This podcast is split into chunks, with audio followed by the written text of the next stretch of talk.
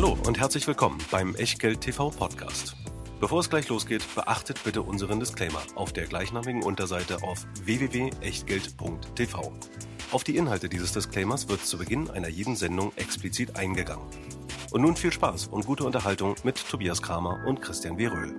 Endlich mehr Steuern zahlen. Das ist das Thema der heutigen Sendung. Also quasi, also zukünftig und ein bisschen später. Wir reden heute über ein Thema, was ihr euch seit vielen Monaten, man kann eigentlich auch schon sagen Jahren wünscht, nämlich die vermögensverwaltende GmbH oder vermögensverwaltende Gesellschaft. Es muss ja nicht eine GmbH sein. Und darüber wollen wir sprechen mit dem Geschäftsführer von Right. Hallo Felix. Hallo. Du stellst dich am besten gleich nochmal komplett vor und erzählst uns ein bisschen, was du bisher so gemacht hast, bevor du Right mit deiner Kollegin Christine Kiefer gegründet hast. Aber bevor wir in das Gespräch einsteigen, heute so wichtig wie fast noch nie. Auch wenn es nämlich nicht um einzelne Aktien oder Unternehmen geht heute, sondern um eine Gesamtstruktur, gilt natürlich alles, was wir hier bereden, ist keine Anlageberatung, keine Rechtsberatung, schon gar keine Steuerberatung, keine Aufforderung zum Kauf oder Verkauf von Wertpapieren. Wir tauschen uns aus über diese Struktur der vermögensverwaltenden GmbH und was ihr daraus macht oder eben nicht, das ist ganz allein euer Ding und damit auch euer Risiko. Weder wir noch unser Gast Felix Schulte können eine Haftung dafür übernehmen. Dasselbe gilt natürlich auch für die Unterlagen zu dieser Sendung, die es wie immer in der Echtgeld TV Lounge gibt. So, genug der Vorrede. Felix, ähm, ist ja ein schönes Start-up-Flair hier bei euch im Unternehmen und wir mögen ja auch solche Start-up-Stories. Und da erzähl uns doch mal ein bisschen äh, zum Background. Ja, woher kommst du, deine Mitgründerin Christine Kiefer? Ähm, wie seid ihr auf die Idee gekommen? Was ist so euer Background? Ja, so muss ich ein bisschen ausholen. Ich selber habe meine vermögensverwaltende GmbH seit 2008. Ich habe damals Michi Bremen, Mitgründer von StudiVZ, getroffen. Und der hat mir damals, ich wollte damals ein Startup gründen und der hat gesagt, Felix, halt deine Anteile nicht privat. Äh, wenn du gründest, leg deine vermögensverwaltende GmbH zwischen, denn in einem Exit-Fall, also im Verkaufsfall des Startups, zahlst du dann deutlich weniger Steuern. Das hat für mich damals sehr viel Sinn gemacht und äh, ich habe dann auch das Startup gegründet, habe das 2015 verkauft. Das war eine E-Commerce-Software-Firma. Die Software Newstore wird heute von Decathlon, Adidas und Co. genutzt. Und als ich dann 2015 verkauft habe und 2016 habe ich das Geld gekriegt, war ich sehr happy, weil ich dann eben nur 1,5 Prozent Steuern bezahlt habe. Und ab dem Moment habe ich dann die GmbH auch wirklich verstanden. Meine Mitgründerin Christine hat ihre vermögensverwaltende UG damals, mittlerweile auch eine GmbH seit 2015.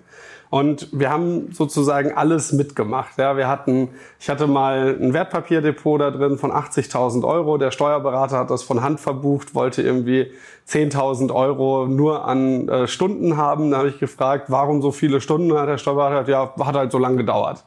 Ähm, und es macht natürlich keinen Sinn, so eine Struktur zu haben, wenn du mehr für die Administration zahlst, als du überhaupt Steuern sparen kannst.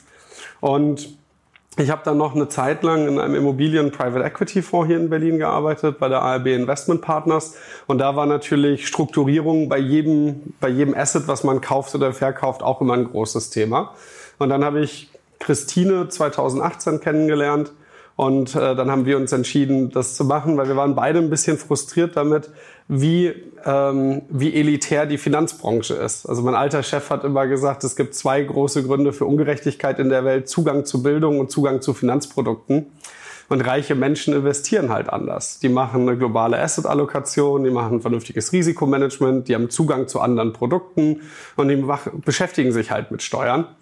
Und meine Mitgründerin Christine hat einen ähnlichen Hintergrund. Die ist Informatikerin, hat bei Goldman in London gearbeitet und strukturierte Produkte programmiert. Ja, kommt also mehr von der liquiden Seite. Ich mehr so über Venture Capital und Private Equity. Und so haben wir dann angefangen und sind dann im September 2020 gelauncht. Ja. ja. Und ich habe es ja in der Anmoderation gesagt, endlich mehr Steuern zahlen, das ist ja irgendwie das Fernziel. Das Fernziel, was wir alle haben, ist viel mehr Steuern zu zahlen, denn wenn wir mehr Steuern zahlen, bleibt mehr übrig. Kurzfristig ist es allerdings so, dass man in der Lage ist, mit einer solchen Gesellschaft auch zwischenzeitlich erstmal weniger Steuern zu zahlen. Du hast ja schon angesprochen, diesen Vorteil bei dem Thema Beteiligungsverkäufe. Aber damit wir den Einstieg eigentlich auch mal optimal hinkriegen, vielleicht mal so die Frage, worin und als Basic, worin unterscheiden sich eigentlich so ganz grundlegend Besteuerung von Privatpersonen, also von Felix Schulte, im Vergleich zu einer von ihm gegründeten vermögensverwaltenden oder sonst wie tätigen GmbH? Ja, also im Privatvermögen ist es ja so, zahle ich entweder Einkommensteuer wie bei Immobilien oder ich zahle Abgeltungssteuer plus Soli, also 26,375 Prozent wie bei, äh, wie bei Wertpapieren, Derivaten und so weiter. Und ich zahle das auf Einnahmen. Ich kann nämlich meine Kosten nicht richtig absetzen, sondern nur diesen Sparerpauschbetrag von 801 Euro im Betriebsvermögen, und das ist wichtig, ich rede jetzt heute nur von Kapitalgesellschaften, ja, nicht von Personengesellschaften, weil die werden halt besteuert wie eine Privatperson. Also wir reden Kapitalgesellschaften, nur noch mal kurz zur Klarstellung, wir reden über die UG, wir reden über die GmbH und die AG, wobei... Und die für, SE. Genau, und für viele ist natürlich so die GmbH der beste Kompromiss. Ja, die UG ist so ganz klein, da muss man immer dahinter schreiben, haftungsbeschränkt, sieht irgendwie auch nicht so schön aus. Ähm, die AG und die SE, das ist natürlich schon bombastisch, auch vom Aufwand her, Organschaft und vor allem deswegen haben wir häufig die GmbH. Genau, die GmbH ist auch das gebräuchlichste. Die UG sehen wir sehr selten, weil wer noch nicht mal die 25.000 Euro Stammkapital hat, muss jetzt auch nicht über eine Vermögensanlage nachdenken.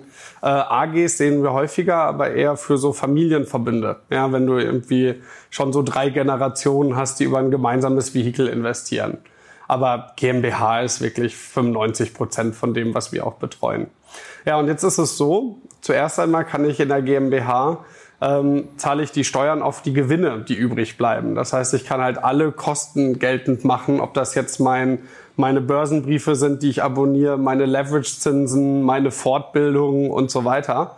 Und das Ähm, ist, ganz kurz sagen, das ist ja eine, quasi eine Zeitreise, ja, weil äh, etwas ältere Anleger kennen das ja, bevor die Abgeltungssteuer eingeführt wurde und man mit der Einkommensteuer beziehungsweise mit dem Teileinkünfteverfahren äh, versteuert hat, konnte man das ja alles gegenrechnen, den ganzen Aufwand, auch HV. Und das ging ja jetzt plötzlich nicht mehr. Genau, Werbungskosten. Werbungskosten als Anleger haben wir nicht mehr. Es, also gibt, es gibt heute noch den Sparerpauschbetrag mit 801 Euro. Und wenn ich mir unsere Kunden angucke, die ein TradingView-Abo haben, die sich ein Wall Street Journal abonnieren, ähm, da kommt ja schon auch ein bisschen was an Kosten zusammen. Ja? Oder unsere Kunden sind oft sehr äh, seminaraffin und bilden sich weiter. Ja? Und das, da bleibt man halt sonst privat drauf sitzen. So, und ähm, die GmbH versteuert also nur Gewinne. Und das ist auch ganz wichtig. Leute vergleichen sehr oft den Steuersatz, aber die Steuerbasis ist halt eine ganz andere. Dieses Ansetzen von Kosten ist halt wirklich auch ein großer Hebel. Und dann hat die GmbH grundsätzlich, ähm, unterliegt die drei Steuerarten der Körperschaftssteuer. Die ist deutschlandweit einheitlich bei 15 Prozent, der Gewerbesteuer dreieinhalb Prozent plus Hebesatz und äh, dem Soli, der da auch nicht abgeschafft wurde. Das heißt, man landet so in Berlin bei ungefähr 30 Prozent, ja, als erstmal als Steuersatz. Das ist schon besser als die 26,375 Prozent wegen der Kosten. Aber was die GmbH dann Besonderes hat, die hat für viele Assetklassen Erleichterungen. Und ganz besonders ist das bei Aktien. Hat, es gibt nämlich eine Regel, wenn eine Kapitalgesellschaft an einer anderen Kapitalgesellschaft beteiligt ist, möchte der Gesetzgeber die Doppelbesteuerung vermeiden. Du würdest ja sonst auf jeder Ebene in so einem Konzern immer die ganze Steuer abführen. Und deswegen äh, sind 95 Prozent der Gewinne steuerfrei. Das gilt beim Verkaufserlös immer. Bei Dividenden gilt das erst, wenn ich mehr als 15 Prozent der Tochter erhalte. Also kann man vereinfacht sagen, Verkaufserlöse 1,5 Prozent Steuern, äh, Dividenden 30 Prozent. Und das ist, äh, ist einfach ein Riesenhebel. Ja, so habe ich auch, das war auch genau so, wie ich von dem Exit äh, profitiert habe, als ich meine, mein Startup 2015 verkauft. Das ist auch genau der Grund, warum ich eine vermögensverwaltende äh, GmbH gegründet habe, nämlich um genau solche Anteile äh, zu haben aus Gesellschaften, die dann irgendwann mal notiert worden sind, um diesen Vermögenszuwachs dann auch äh, steuerlich prolongieren zu können, in der GmbH eben nur mit fünf Prozent des Volumens zu versteuern und dann tun die 30 Prozent äh, auch nicht mehr so weh. Und äh, ich fand es spannend, dass du gleich den, den Punkt vorweggenommen hast äh, zwischen Aktienkursgewinn und Dividenden. Das erklärt jetzt für euch auch, warum ich in der Sendung, wo unter anderem die Atlantica Sustainable, die ja sehr dividendenstark ist, gesagt habe, die halte ich im Privatvermögen, während ich zum Beispiel im selben Sektor eine PNE oder eine Clearwise, die keine oder wenig Dividende zahlen, in der GmbH halte. Das ist also der Hintergrund dieser Optimierung. Ja, wobei ich an der Stelle einmal darauf hinweisen will, man zahlt ja nicht 30 Prozent Steuern auf die Dividende. Also privat ist es so, du kriegst eine Dividende und siehst nur 74 Prozent davon. Aber in einer Firma ist eben so, du kriegst die Dividende, zahlst gar keine Steuern darauf. Also wenn du einen gescheiten Broker hast, wird keine Quellensteuer abgeführt.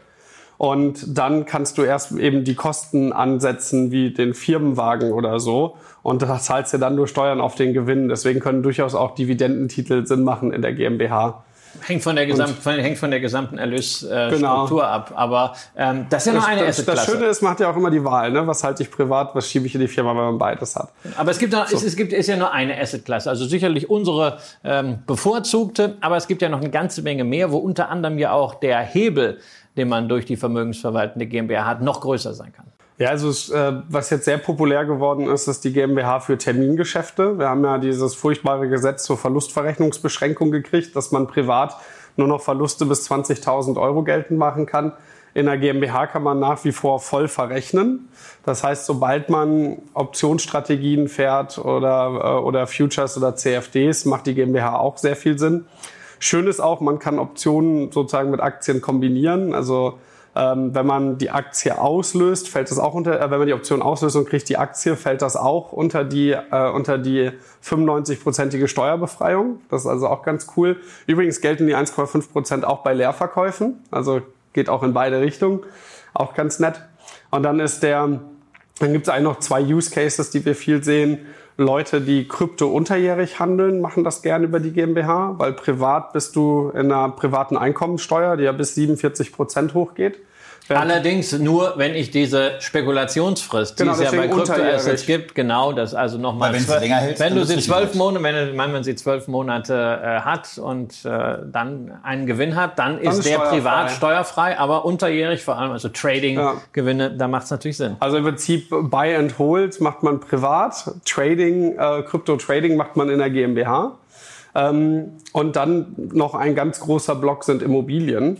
Denn wenn ich Immobilien langfristig vermiete und keinen gewerblichen Grundstückshandel mache, kann ich mich von der Gewerbesteuer in der GmbH befreien lassen. Dann liege ich bei 15,8 Prozent Steuersatz äh, im Vergleich zum Einkommensteuersatz, wenn ich eine Immobilie privat halte. Deswegen gründen wir auch immer sehr viele Objektgesellschaften für unsere Kunden, speziell für Immobilienprojekte. Also Aktien, Termingeschäfte, unterjähriges Krypto und Immobilien ist eigentlich da, wo die GmbH richtig Spaß macht. Kurz das Gegenteil. Wo würdest du sagen, also das und das Geschäft ist eigentlich besser privat aufgehoben als in der GmbH? Also es gibt so Sachen, also Krypto, also alle privaten Veräußerungsgeschäfte, also Kunst ähm, macht äh, Kunst macht Sinn, Krypto macht Sinn, wenn ich die lang genug halte. Das andere, was äh, Sinn macht, sind so, aber es sind vor allem auch keine Finanzprodukte, die Sinn machen, aber so festverzinsliche Wertpapiere, ähm, Rentenfonds, aber sowas habe ich gar nicht in meinem Portfolio. Ja, will ich, sehe ich auch nicht, dass ich das mal aufbaue. Dann für viele natürlich immer noch ein Thema, äh, um das abzurunden. ETFs, ja, sehr, sehr beliebt. Äh, wie ist da die Lage in der Vermögensverwaltung GmbH?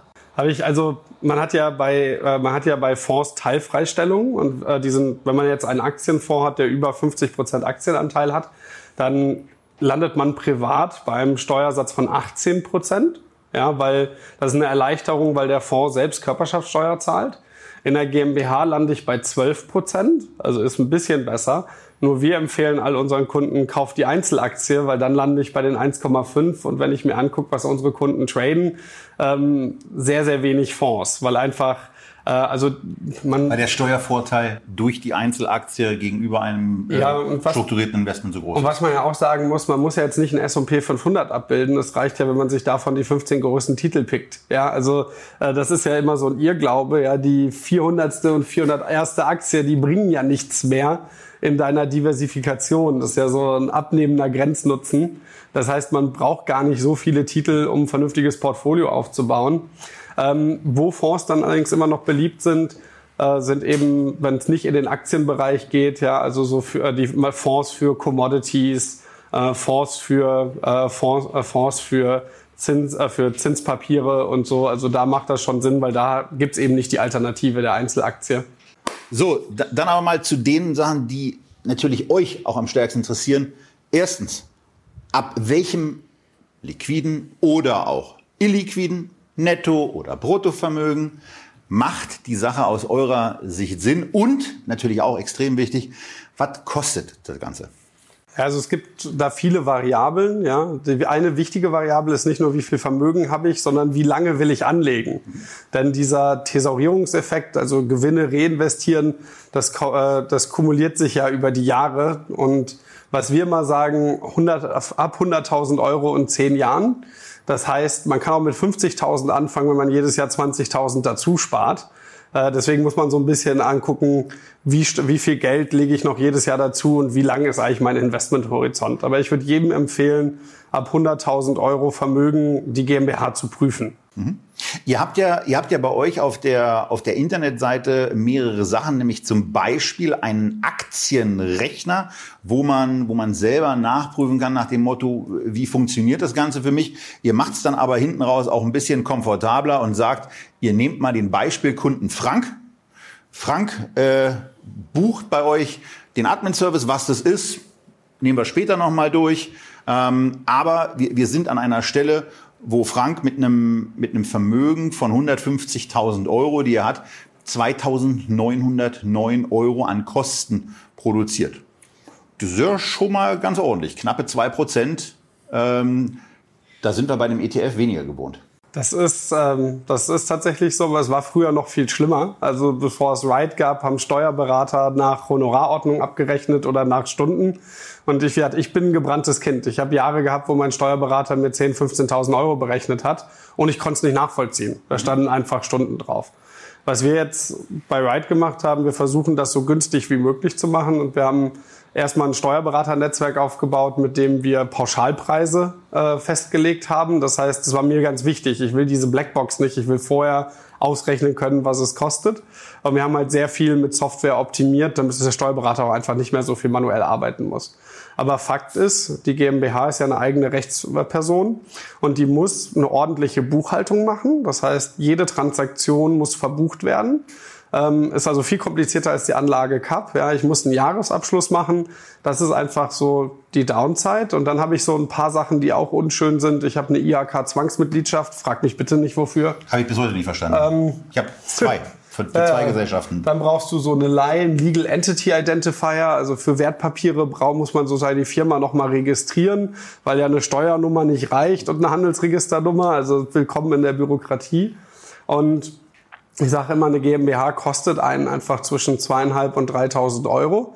Und in den ersten Jahren tut das relativ weh, weil man spart ja erst Steuern, wenn man Sachen liquidiert. Also man hat ja so eine Ansparphase, wo man eigentlich nur die Kosten hat und gar keine Steuern zahlen muss. Ja, man zahlt ja normalerweise, wenn man jetzt ein Wertpapierdepot hat, nur auf die Dividenden und die Aktien, wenn man sie nicht verkauft, bleiben liegen. Und ähm, deswegen sieht man auch bei uns in der, äh, im Aktienrechner oft, dass du mit der GmbH weniger Vermögen aufbaust, weil du eben diese zusätzlichen Kosten hast als privat. Aber wenn es dann in die Liquidationsphase geht, ja, wo du sozusagen anfängst, äh, die Gewinne abzubauen oder die, Gewinne zu realisieren, zahlst. Ja, genau. Und dann, ähm, da merkst du es halt. Und was du wirklich merkst äh, für später, wenn du in den Anfangsjahren operative Verluste machst, weil du eben die ganzen Kosten ansetzt, aber keine Erlöse hast, weil du deine Aktien noch nicht verkaufst, baust du Verlustvorträge auf. Und ich habe in meiner GmbH den Fall, die ist jetzt 14 Jahre alt. Ich habe immer noch 60, 70.000 Euro Verlustvorträge, obwohl ich siebenstellige Gewinne gemacht habe, die aber immer nur mit den 1,5 Prozent Steuern besteuert wurden. Das heißt, du baust dir sozusagen einen Steuerkredit für die Zukunft auf. Ja, der, der, der dir eben dann hilft, wenn du, wenn du größer bist. Aber ja, ähm, du musst diese zweieinhalbtausend bis dreitausend, also das äh, musst du erstmal reinkriegen. Und was auch ein bisschen perfide ist, ähm, wenn das Depot dreimal so groß ist, ja, steigen die Kosten für die GmbH vielleicht um 1000 Euro. Das heißt, äh, die macht sozusagen auch immer mehr Spaß, je größer du bist, äh, weil je größer ein Depot ist. Aber unser Ziel war es, so niedrig wie möglich erstmal anzusetzen und einfach, aber tiefer haben wir es auch noch nicht geschafft. Ja. Und den Aktienrechner, den haben wir natürlich unter der Sendung für euch auch verlinkt, wie noch so ein paar andere Schnellzugriffe auf den Ride-Rechner. Da werdet ihr auch durch die Gebühren durchgeführt.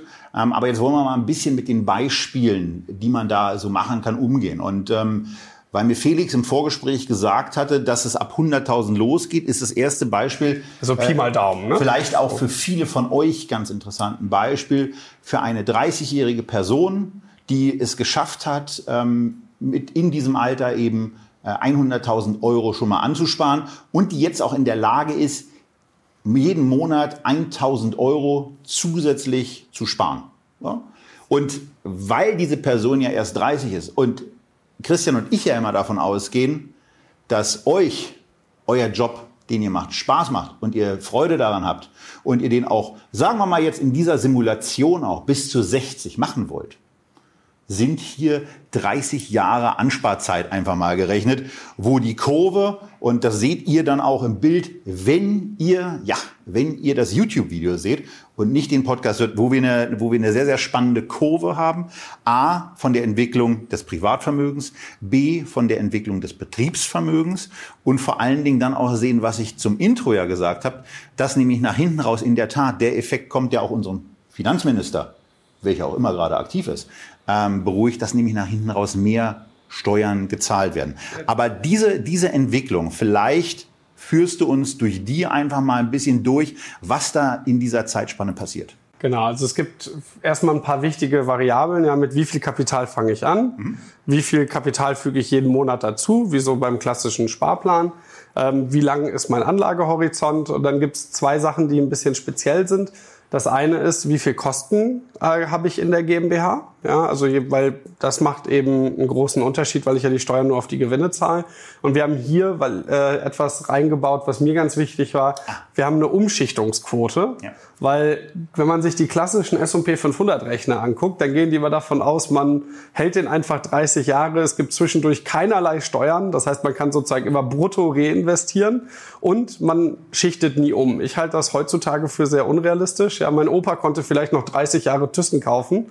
Aber heute, man möchte sich ja vielleicht mal von einer Kodak oder einer Nokia trennen. Man sollte das vielleicht auch tun. Deswegen habe ich im Übrigen die Ergänzung sei noch erlaubt, mit zwei, zwei, drei zusätzliche Sachen eingefügt, nämlich einmal eine, eine, eine Wandlungsquote von 20 Prozent pro Jahr. Also 20 Prozent mhm.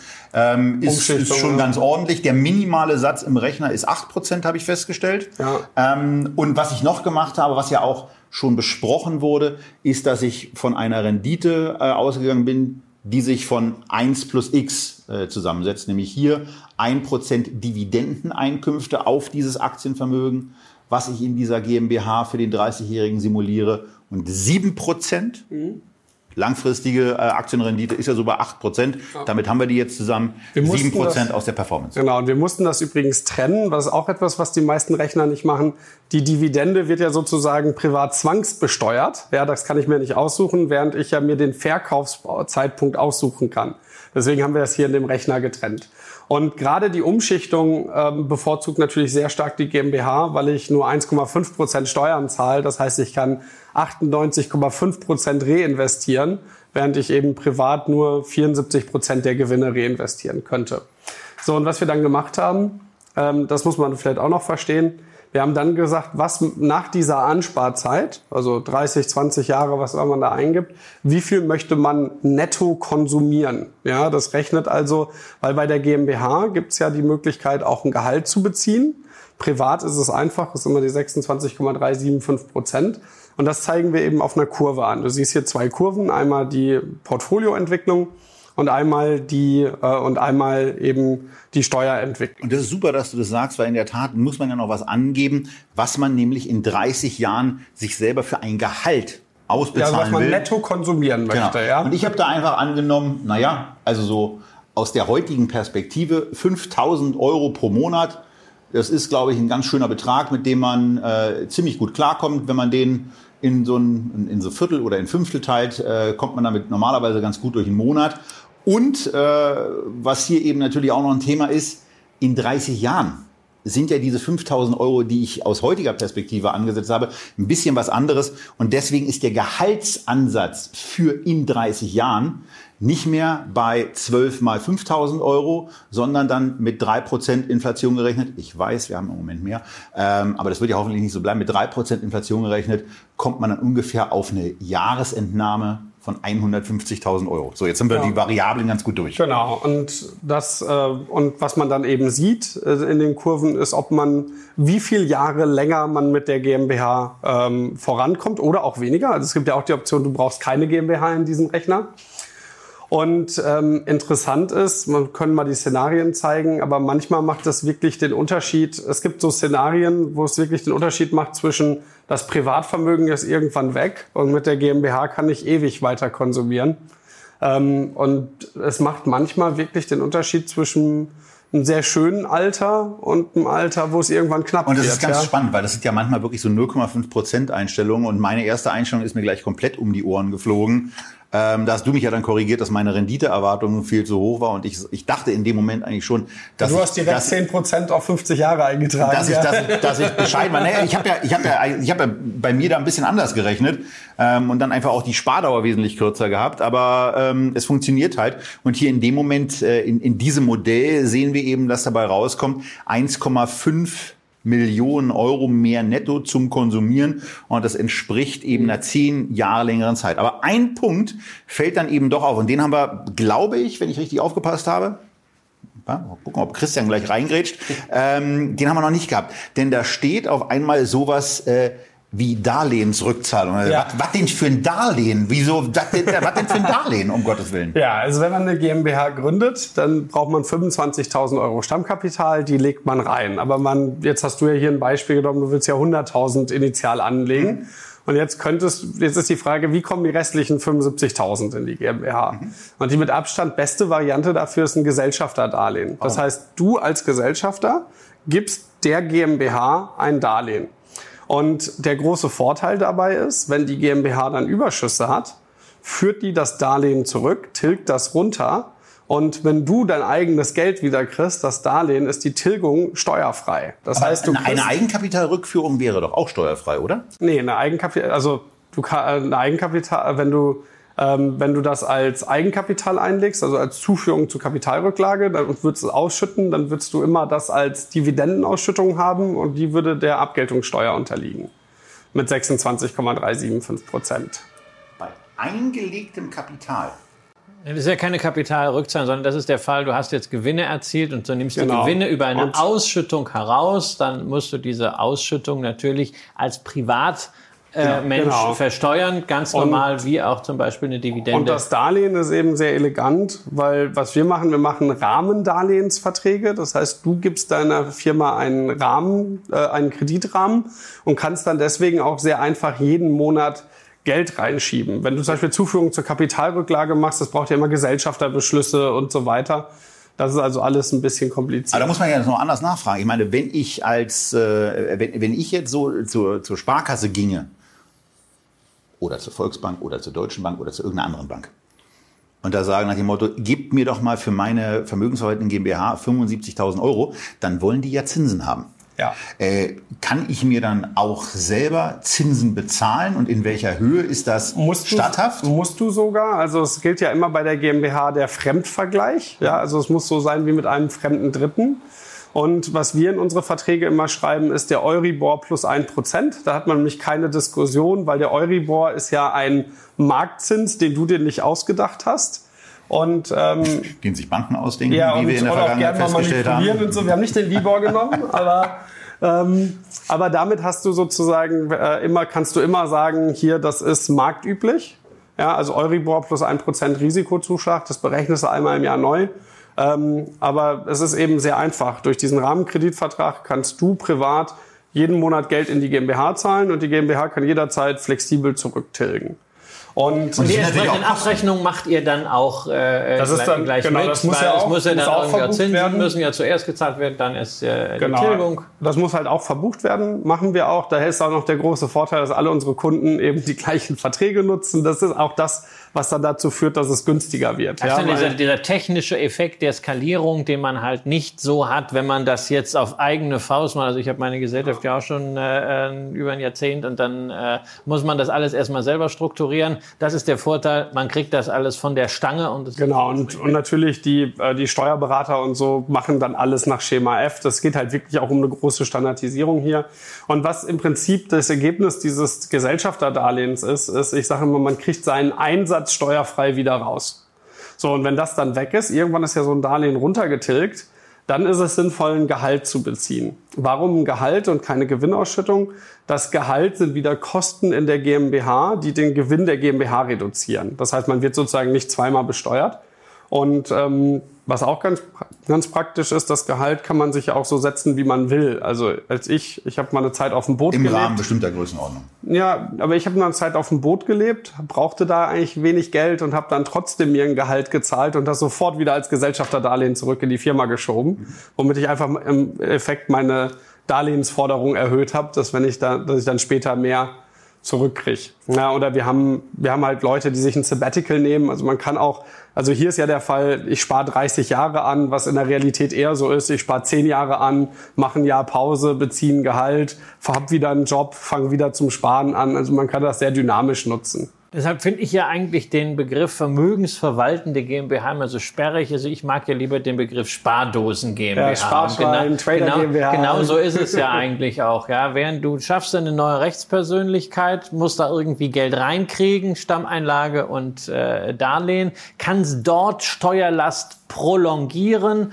und wenn du sie dann intelligent rausziehst über beispielsweise äh, Gesellschaft der Darlehen oder über äh, Gehalt, dann hast du auch beim Rausziehen nochmal eine Optimierung. Und erst wenn das alles gar nicht mehr geht, dann musst du am Ende irgendwann ausschütten. Aber dann bist du eh in einer extrem komfortablen Situation. Und was unsere Kunden immer berichten, es gibt auch einen richtig großen psychologischen Effekt. Ja, also früher, wenn alles im Privatvermögen liegt, dann ist das so ein bisschen gemauschelt. Aber unsere Kunden berichten, wenn man sich wirklich dazu entscheidet, ein Vehikel zu haben, was wirklich dafür angelegt ist, Vermögen aufzubauen, das macht psychisch was mit einem. Ja, weil man, weil es dann einfach ganz klar ist, das hier ist mein Projekt Vermögensaufbau und das ist ein getrenntes Konto und ich kriege dazu einen Jahresabschluss und einen Bericht und so weiter. Das hat wahrscheinlich Das- eine ähnlich disziplinierende Wirkung wie die Immobilie, ähm, die ja auch dazu zwingt, auch brav immer seine Kreditraten zu bezahlen und nicht mal Genau. eben zu sagen, oh, jetzt habe ich keinen Bock mehr und äh, liquidiere. Das geht bei einer Immobilie eben nicht so einfach.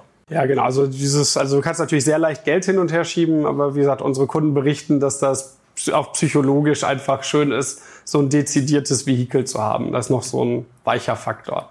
Wir haben natürlich noch mehr Beispiele, aber äh, das würde etwas den Rahmen sprengen und wir wollen ja, wir wollen ja thematisch hier auch weiterkommen. Ähm, äh, eine Sache interessiert mich bei diesem Beispiel dann aber doch noch. Der, wir haben den Knick am Ende und wir haben ja, wir haben am Anfang äh, jetzt mehrfach auch gesagt, es geht um mehr Steuern zahlen. Ähm, was findet da am Ende statt und warum gehen die Steuern da auf einmal so gigantisch hoch? Also wenn ich mir das angucke, sehr viele Ride-Kunden werden am Ende deutlich mehr Steuern zahlen, ja, weil die aber auch länger leben. Also du hast jetzt, oder nicht, nicht äh, von dem Geld länger leben. Du hast jetzt hier gesehen, es es ist zehn Jahre länger. Wenn halt dein Privatvermögen weg ist, dann zahlst du ja auch keine Abgeltungssteuer mehr. Wenn aber dein Kapital zehn Jahre länger übrig ist, dann zahlst du ja in dieser Phase immer noch weiter Steuern. Und gerade am Ende, wenn das Gesellschafterdarlehen getilgt ist und du ein Gehalt beziehst, das ist dann die Phase, wo du ja auch dann Einkommensteuer darauf zahlst. Und wenn das eben sehr langer Zeitraum ist, weil du mehr Vermögen hast, dann ist die Steuerlast absolut gesehen höher, relativ gesehen viel geringer. Und das ist ja auch das, worum es erstmal geht. Ja, das Schwierige ist ja, Vermögen aufzubauen. Wenn du mal beim gewissen Betrag bist, Kein ja, ist es ja viel einfacher. Total. Und deswegen sagen wir auch immer, hohe Steuern verhindern deinen Vermögensaufbau.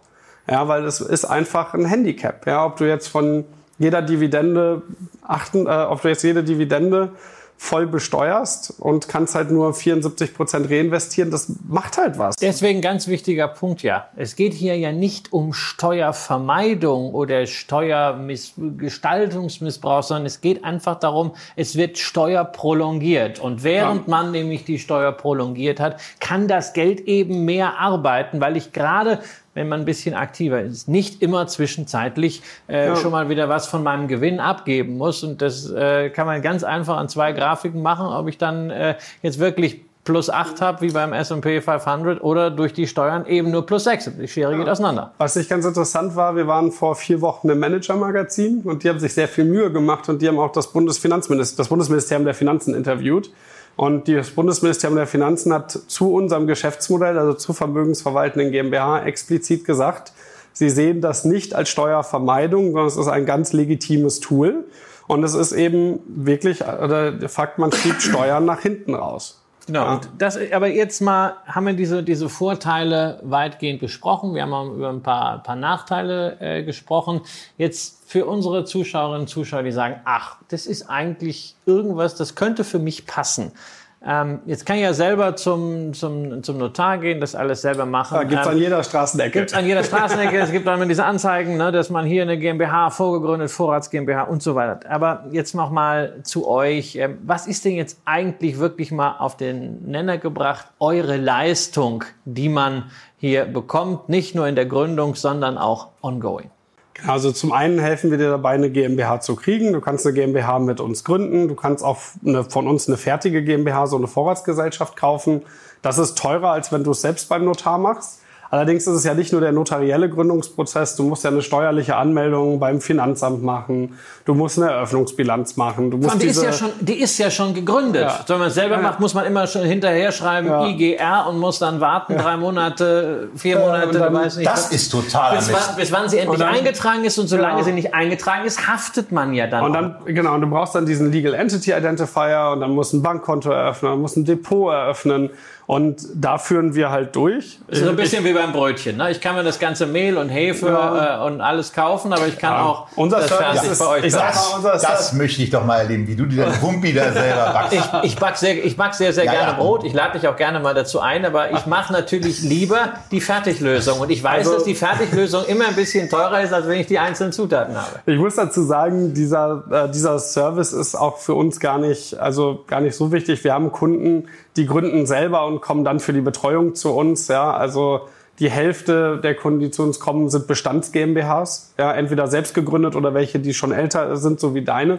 Und was dann aber recht entscheidend ist, wir haben unseren Admin-Service. Den äh, erbringen wir mit Partnersteuerberatern, wo wir eben diese ganze Abwicklung standardisiert haben. Also die GmbH-Betreuung zu Festpreisen, dass man eben möglichst günstig zum Jahresabschluss kommt, wo wir dann so Sachen haben wie den standardisierten Rahmendarlehensvertrag, wo ich gerade schon drauf eingegangen bin.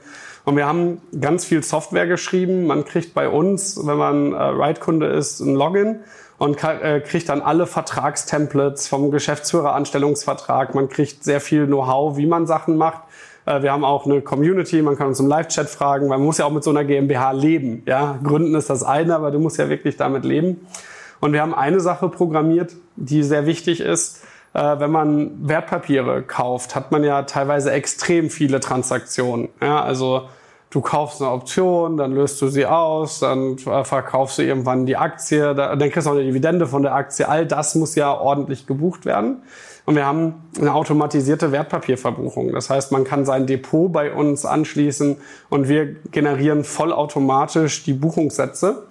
Und das spart einfach eine Menge Zeit gegenüber einem Steuerberater, der das manuell verbucht. Und heute, also wir verbuchen aktuell 700 Millionen Euro ähm, unsere Kunden hatten ein Transaktionsvolumen um zweieinhalb Milliarden Euro im Monat verbuchen wir an Transaktionen. Ähm, und das ist eben einfach etwas, was, wo wir immer versuchen, das so günstig wie möglich zu machen, denn uns ist sehr bewusst, alles, was wir kosten, geht von dein, kannst du nicht reinvestieren. Ja, ist ja, ist eine Milchmädchenrechnung, aber je günstiger wir das kriegen, desto mehr lohnt sich das Vehikel. Jetzt haben wir im Vorfeld der Sendung ja verabredet, dass man mit dem Code Echtgeld22 100 Euro in dem, in dem gesamten Verfahren spart. Ich muss natürlich gierig, wie ich bin, nachfragen, ist es jetzt einmalig oder dauerhaft? Jedes Jahr wieder 100 Euro? Nee, ist einmalig. Ich habe es versucht. Na, immerhin, aber also auch 100 Euro zu bekommen, ist, da wehrt man, wehrt man sich ja nicht gegen. Also eine Frage hast du schon, die ich noch am Zettel hatte, äh, beantwortet, nämlich ich kann also auch mit einer bereits bestehenden äh, GmbH zu euch kommen und kann die in diesen Admin-Prozess mit einbinden. Genau, es hat immer ein bisschen mehr Kosten. Für uns natürlich das Einfachste, eine jungfräuliche GmbH zu übernehmen, weil man muss sonst natürlich die ganzen Daten des Vorberaters übernehmen. Wenn du vor fünf Jahren eine Aktie gekauft hast, müssen wir die Anschaffungskosten kennen, müssen die einmal in unsere Software kriegen. Aber ja, also wir betreuen sehr viele Bestandsgesellschaften. Und dann ist natürlich äh, die Frage, es gibt ja einerseits diese steuerliche äh, Auswertung, die dann auch zum Jahresabschluss führt, aber man möchte ja dann auch so diesen Vermögensaufbauprozess und Vermögensverwaltungsprozess dokumentiert haben. Ähm, habt ihr dafür auch spezielle Software, dass ich also äh, zum Beispiel Performance sehe, dass ich die verschiedenen Cashflow-Quellen, also sehr, im Grunde gleich so eine Depotverwaltung mit dabei? Sehr, sehr stiefmütterlich, ist sicherlich etwas, was wir noch aufbauen. Also, dass ihr mal ein Gefühl habt, wir haben hier, wir sind aktuell 20 Softwareentwickler hier bei Ride und äh, haben natürlich immer viel zu tun. Was du allerdings siehst, du siehst äh, schon immer deinen Cache Multiple und deinen IRR, Pre- und Post-Tags. Ja, das zeigen wir das dir erklärst Also, du jetzt, das erklärst du jetzt nochmal für unsere Zuschauerinnen und Zuschauer. ARR, Pre- Also- and Post-Tax. Ja, ich, ich hasse ja, ich hasse ja die Performance äh, Reports von Brokern, weil da steht immer irgendein Prozentsatz und ich verstehe nie, was das ist. Ist das jetzt seit gestern? Ist das seitdem ich gekauft habe? Und was man sich ja überlegen muss, wenn du eine Aktie handelst, du hast ja ganz oft so ein Beispiel, du kaufst 100 Tesla-Aktien, dann verkaufst du 20, dann kaufst nochmal 30 nach, dann kommt eine Dividende raus und dann hast du einen Restwert. Und wenn du sozusagen wirklich ausrechnen willst mit verschiedenen Ein- und Auszahlungen, Verkäufen über die Zeit, mit Dividenden, die du zwischendurch gekriegt hast und so weiter, gut, Tesla, äh, ähm, dann wi- wirklich mal eine Rendite auszurechnen, ist super schwer. Und dafür gibt es ähm, eine mathematische Formel, die die Cashflows ab, abzinst. Das ist der, die Internal Rate of Return, IRR. Ähm, deutschen Begriff kenne ich gar nicht. Interner Zinsfuß. Ah. X int Zinsfuß. Das ist das- Damit könnt ihr das übrigens bei Excel auch mal nachrechnen, Genau. wie man beispielsweise aus, aus 20 Einzahlungen und 20 Auszahlungen, die zu unterschiedlichen Zeitpunkten ja. kommen und einem, und einem Restwert, wie dann diese interne Rendite entsteht. Genau, und ähm, äh, da merkt man, dass ich, äh, dass ich auf Englisch Wirtschaft studiert habe, sorry. Ähm, und das ist eigentlich die einzige Zahl, die mich wirklich interessiert. Ja? Und Cash Multiple ist, wie viel Geld habe ich eingezahlt, wie viel, äh, im, äh, äh, wie viel Geld habe ich eingezahlt und das im Vergleich zu, wie viel Geld habe ich rausgekriegt und wie hoch ist der Restwert. Also einfach das wie vielfache habe ich generiert. Also ich habe 100 rein und habe 200 raus, dann hast du ein Cash Multiple von zwei.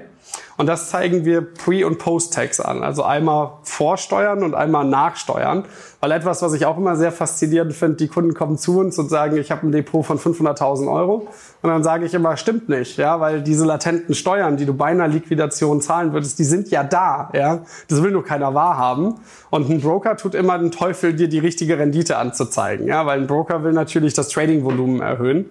Und ich hoffe, dass wir das irgendwann nochmal ein richtig gutes Reporting-Modul ausbauen. Aber das ist auch schon ein großes Projekt. Also bei uns kriegst du aktuell nur sehr rudimentäre Zahlen, aber dafür sehr, sehr sinnvolle Zahlen.